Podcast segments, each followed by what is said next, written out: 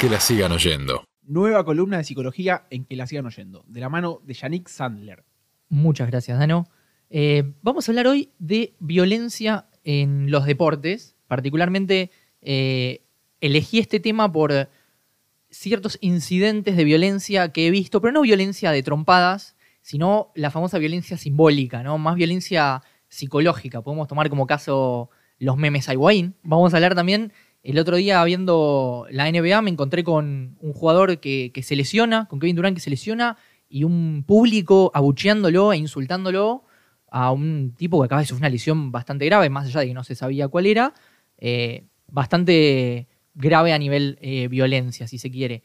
Podemos tomar también el caso Messi, ¿no? Cómo se lo, cómo se lo critica, cómo se lo insulta, muchas veces desde como un odio visceral, ¿no? Digamos, un odio que sale de las entrañas que muchas veces uno no, llega a comprender por qué puede ser que una persona, no sé, padre de familia, una mujer que vive con los hijos, que trabaja, y la escuchás insultando a un jugador de fútbol enajenada, ¿no? Como básicamente con una pérdida de control.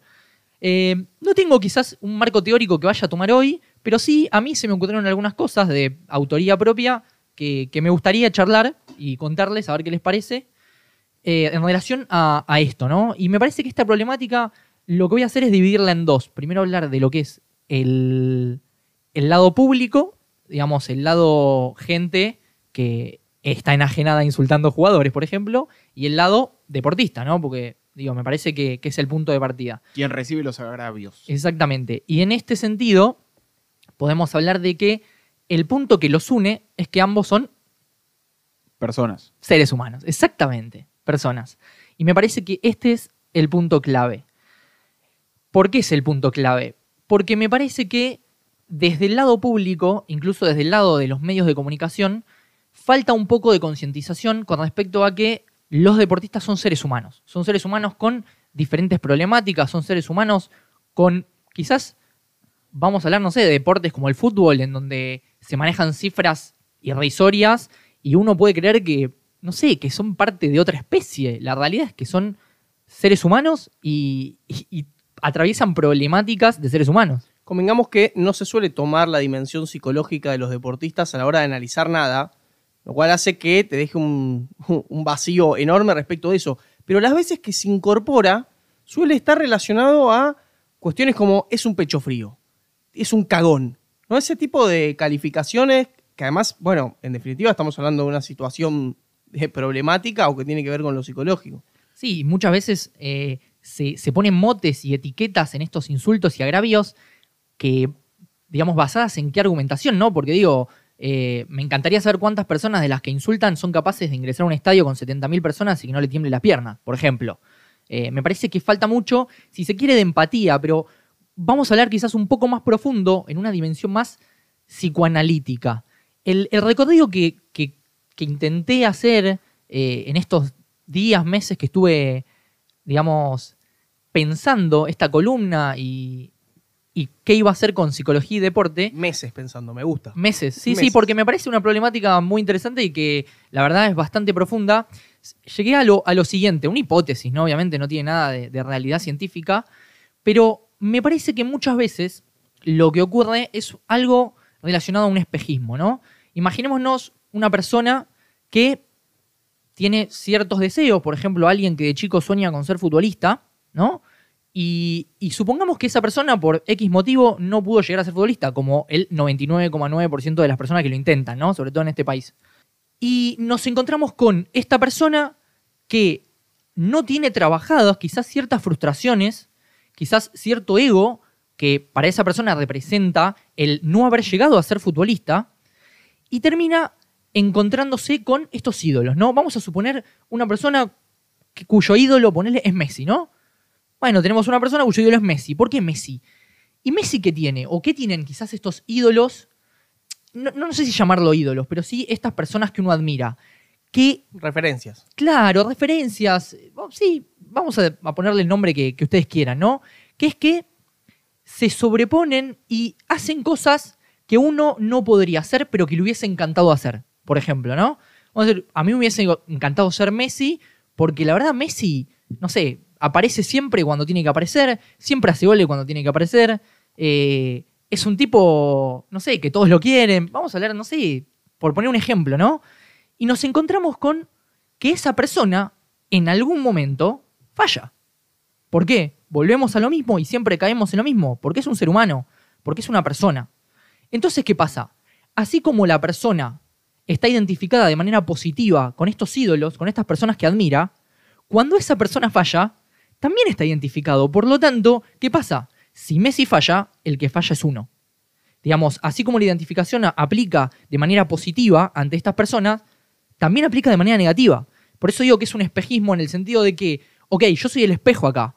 Cuando la persona hace las cosas bien y, lo amo y me gusta y, estoy encantado con, con ese deportista porque logró lo que yo no pude lograr. Creo tener un ejemplo muy, muy claro para, para el caso. Y es Zidane. Exactamente. Un tipo que te pica un penal en una final del mundo, ¿sí? Que se anima a hacer eso, o sea, está completamente loco, y al mismo tiempo después se va expulsado por un caso de violencia. ¿Se entiende? O sea, uno se puede ver reflejado en, yo no me animaría a hacer eso bajo ningún punto de vista, pero tal vez sí a pegarle un cabezazo a un rival por algo que me dijo. Está bueno saber que te animarías a eso. Sos boludo y no tenés huevo. Está bueno, está bueno el ejemplo.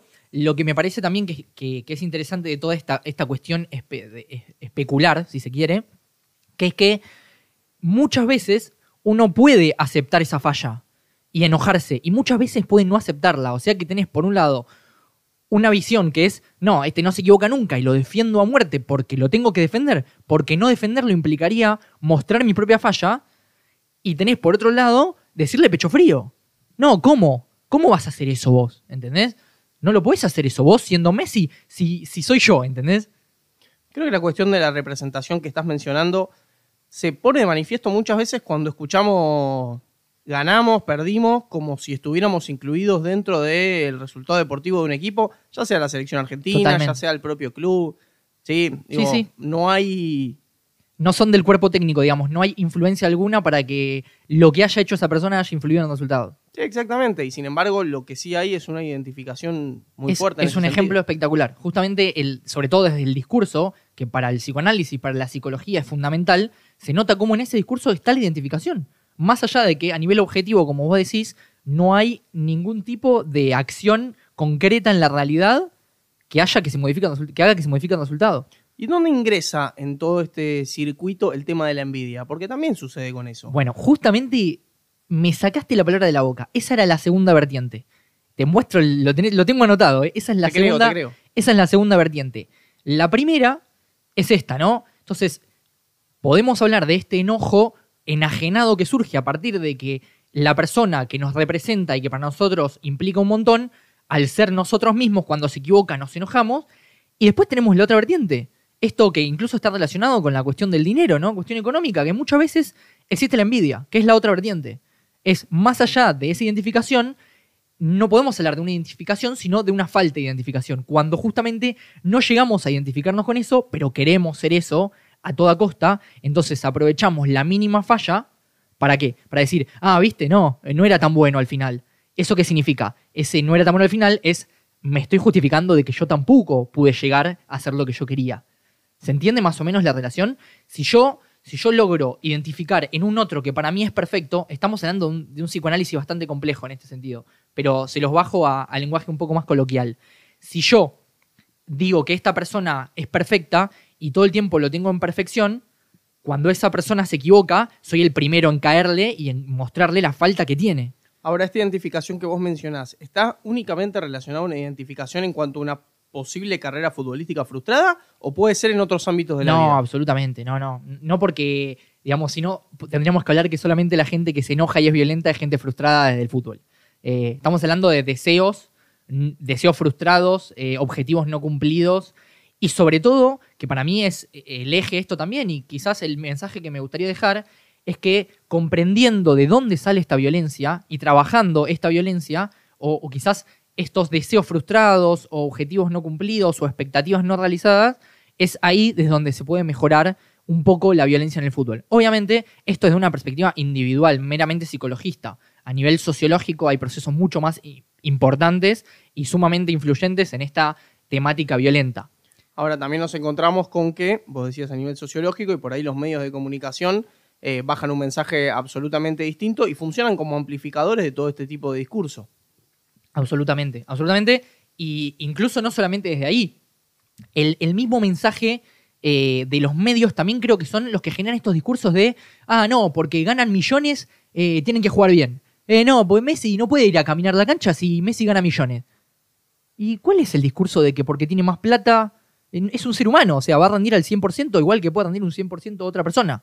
Eh, esta mentira de que tiene que jugar al 110%. No existe el 110%.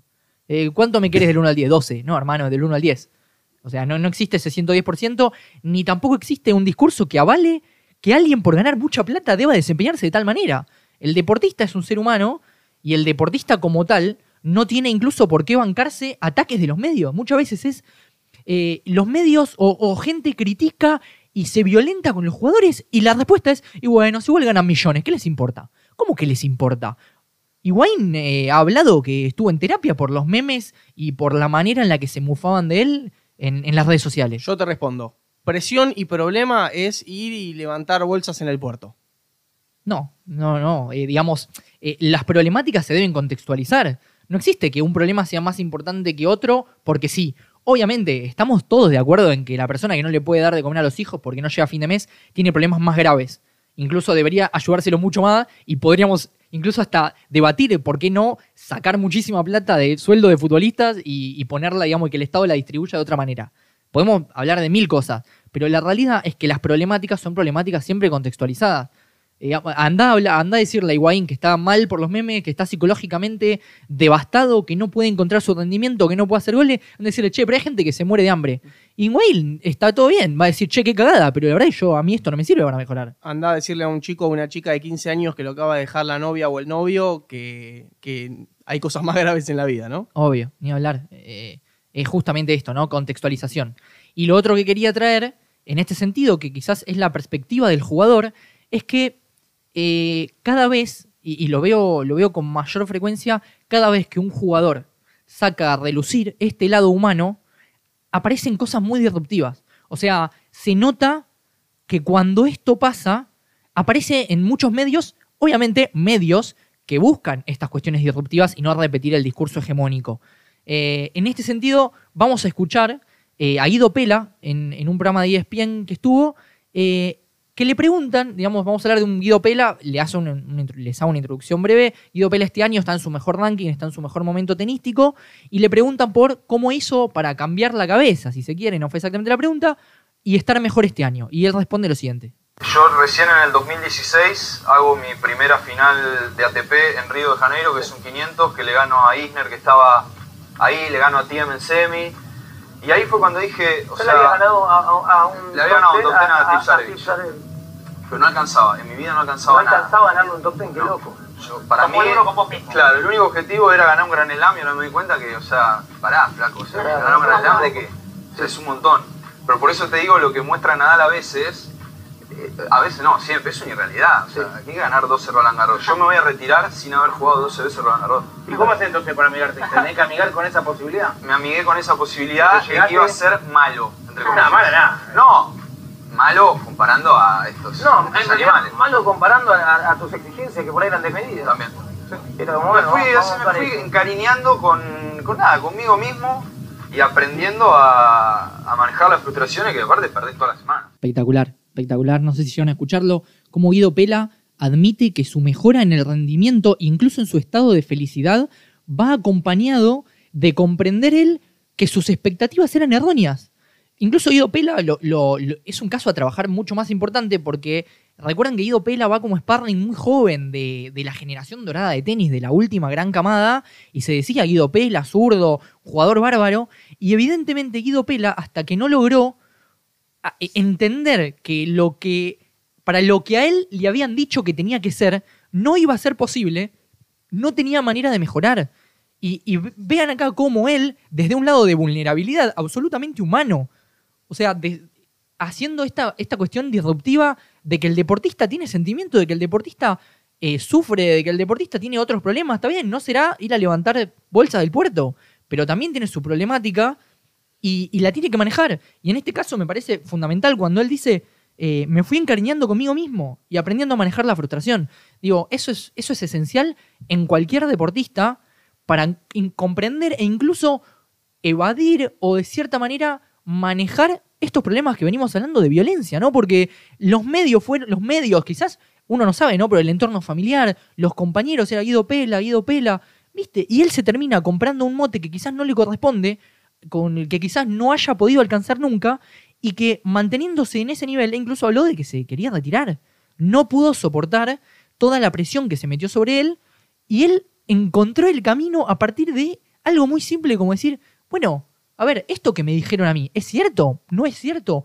Y a partir de probablemente trabajar con un psicólogo y, y laburar estos problemas, encontró una salida espectacular y donde hoy lo hace ser el, tercer mejor tenista del país y estar en un nivel altísimo, en un buen ranking y disfrutando del tenis, que me parece fundamental. Bueno, creo que igual también vuelve a dejar en claro que hay que ponerse en contexto. Él dice, aceptar que soy malo. Bueno, sos malo Entre comparado... comillas. Exactamente. Claro, él dice entre comillas, a, a por los supuesto. mejores tenistas del mundo.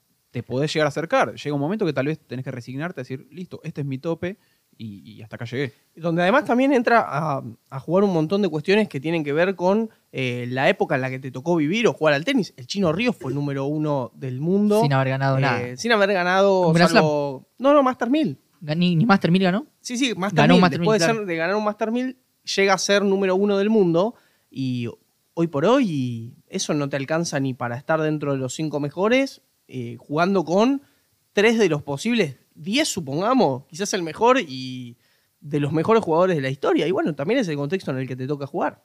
Absolutamente. Y eso es, bueno, eso es parte del, trabajo del psicólogo eh, y me parece fundamental desde esta profesión poder trabajar con los objetivos de los deportistas y que los objetivos sean realistas.